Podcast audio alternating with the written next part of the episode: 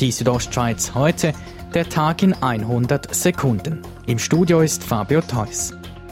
In Melz im Kanton St. Gallen sind gestern zwei Wohnhäuser und ein Stall abgebrannt. Hans-Peter Krüsi, Mediensprecher der Kantonspolizei St. Gallen, sagt, wenn man da überhaupt kann von Glück reden, kann man von Glück reden, indem man muss sagen, sind weder Menschen noch Tiere Schaden gekommen. Der Sachschaden dürfte sich auf über eine Million Franken belaufen.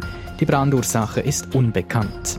Die Gemeinden Donat, Kasti, Wergenstein, Maton und Lohn sollen in zwei Jahren eine einzige Gemeinde namens Montonia da Schonz bilden. Das gaben die Verantwortlichen des Fusionsprojekts bekannt, wie RTR berichtet. Rätoromanisch und Deutsch sollen die offiziellen Sprachen sein, in der Schule Rätoromanisch. Laut den Verantwortlichen sei eine Fusion für Anfang 2021 realistisch. Die Bündner Herbstmesse Guarda zieht eine positive Bilanz. Unter dem Strich könne die Guarda vor allem mit ihrer Regionalität punkten, sagt Marco Engel von der Messeleitung.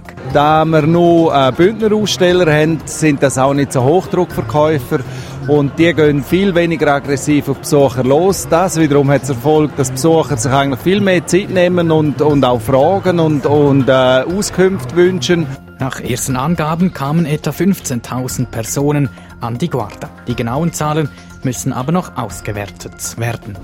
Der Kanton St. Gallen hat kein Interesse an Vorarlberg. Die St. Galler Regierung antwortet negativ auf eine Interpellation von SP-Kantonsrat Martin Seiler. Er will das österreichische Bundesland als 27. Kanton aufnehmen oder mit St. Gallen fusionieren. Das aber wäre nur möglich, wenn im Vorarlberg beispielsweise die Menschenrechte systematisch und schwer verletzt würden. Das aber sei in keiner Weise der Fall, wie die St. Galler Regierung mitteilt. Die Südostschweiz heute, der Tag in 100 Sekunden, auch als Podcast erhältlich.